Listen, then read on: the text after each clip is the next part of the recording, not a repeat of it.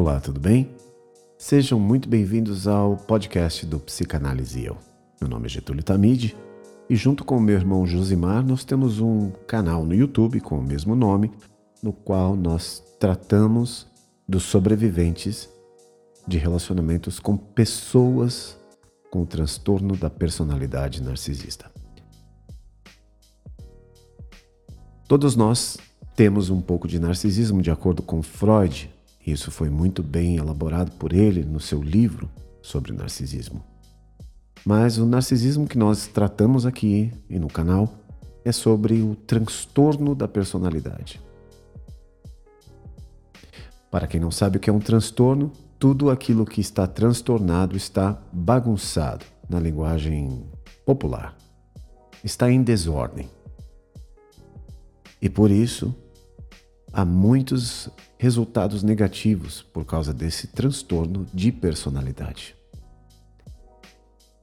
Mas hoje nós não vamos falar sobre o transtorno em si, mas sim do período de luto e melancolia na vida das vítimas destes narcisistas.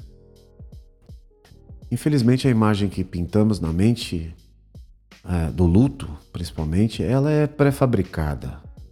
É, uma vez que você assiste um filme, por exemplo, um filme de Hollywood, você vai perceber que essa imagem ela é muito bem pintada de uma maneira até poética. Né? Nós vemos aquele gramado verdinho, as pessoas vestidas de preto e branco, um silêncio, um respeito, algo muito, muito formal, algo muito, digamos, talvez hermético, fechado. Mas quando na verdade, se você mora no Brasil, se você é brasileiro, brasileira, é, os nossos velórios e os nossos enterros não são nada românticos, não são nada parecidos com os filmes de Hollywood. É, talvez Hollywood tenha e a literatura tenha romantizado, né, ou romanceado, assim por dizer, toda essa situação para uma talvez uma tentativa inconsciente de amenizar a dor verdadeira dessa separação. Porque a separação de um ente querido é uma ruptura. E por que isso acontece? Porque essa, na verdade, porque a dor dessa ruptura acontece. Para, para Freud, o pai da psicanálise, o luto nada mais é do que uma maneira no qual o ego, o eu, é testado diante da perda do objeto e que esse objeto nem sempre são pessoas. Esse objeto pode ser uma posição, pode ser um emprego, pode ser uma posição na ah, uma posição acadêmica ou clérica ou qualquer relação que tenha relação com o seu prazer, isto é, o seu objeto de prazer. Mas por que que isso acontece? Porque nós objetamos, né? porque nós projetamos o nosso amor, o nosso, o nosso ideal de amor no outro. Isso acontece porque a gente nunca vai ser capaz de atingir como objetivo ou como ideal, uh, a gente sempre projeta naquilo que a gente nunca é capaz de atingir. Você pode, por exemplo, pensar nas pessoas que têm a síndrome do impostor. Einstein era um deles.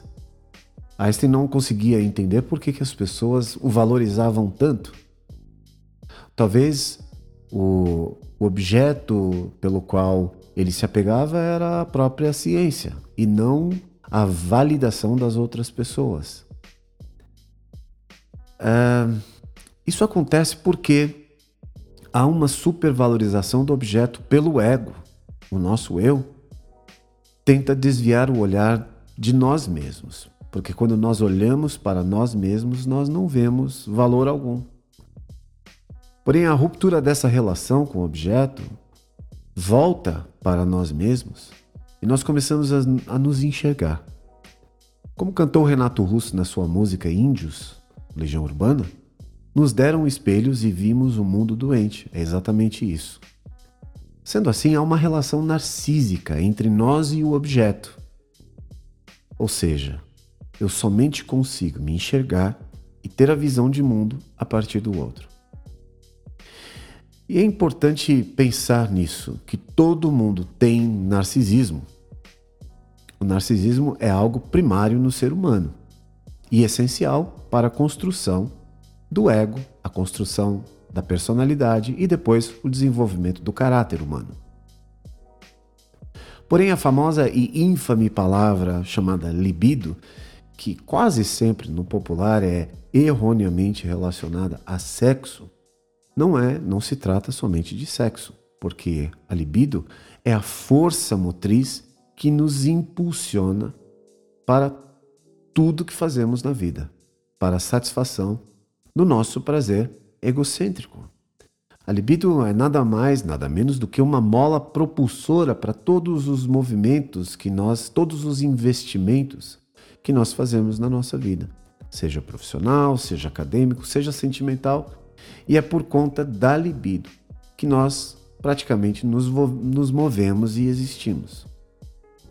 E quando há essa ruptura, essa perda do objeto, a autoestima fica abalada pela ausência dessa força libidinal, porque nos é tirada de uma hora para outra, como se fosse como se nós fôssemos uma criança, no qual o brinquedo que que estava ali dando toda a alegria, toda a motivação da criança brincar é tirado dela. E é por essa razão que a gente a, a, a vida não faz sentido. É por isso que às vezes nós vemos uma criança chorando desesperadamente sem o brinquedo e um adulto jamais pode entender porque uma criança fica num estado total de desespero, porque o mundo dela acabou sem o brinquedo dela. Aí você deve estar pensando: peraí, eu sou narcisista então? Sim, de um certo ponto todo mundo é narcisista.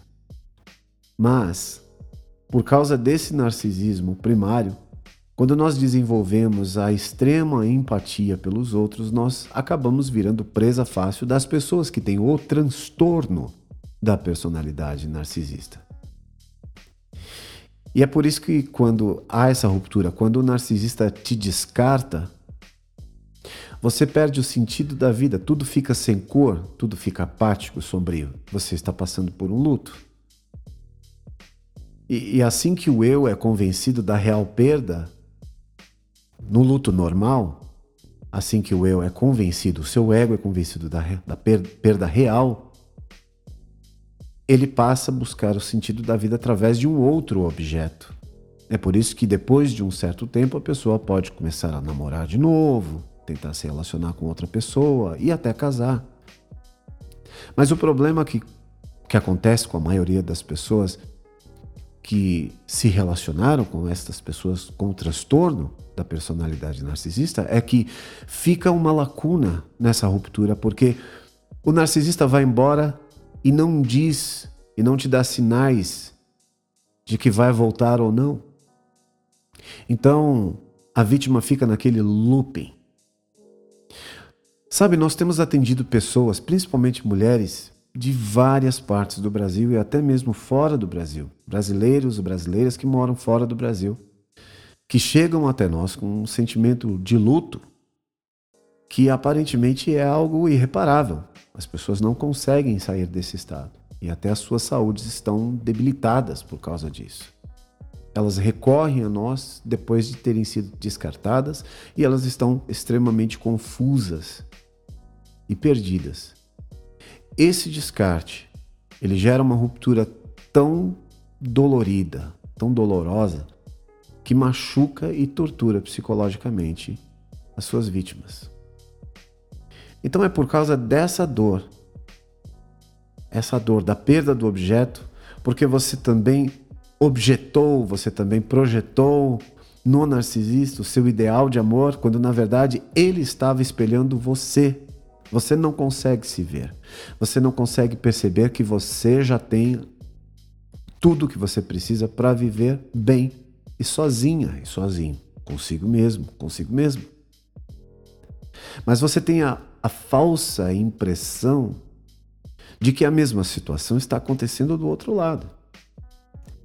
E isso causa uma esperança irreal, uma esperança fictícia de um possível reencontro então você fica nesse looping no qual o luto nunca é sarado, nunca é recuperado, nunca é, digamos assim, superado, né?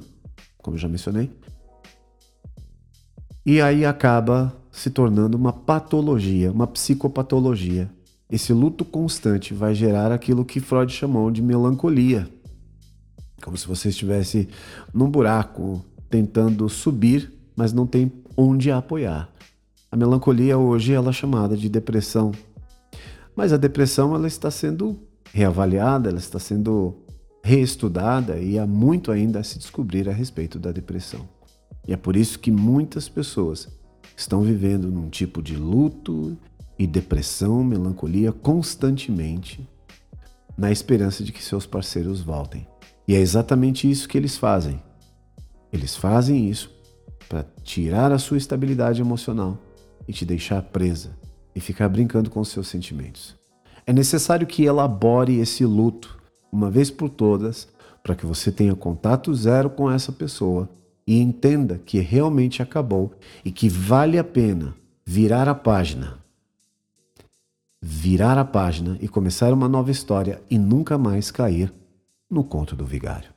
Eu sou Getúlio Tamide, psicanalista, e você ouviu o episódio de número 8 do podcast do Psicanálise Eu.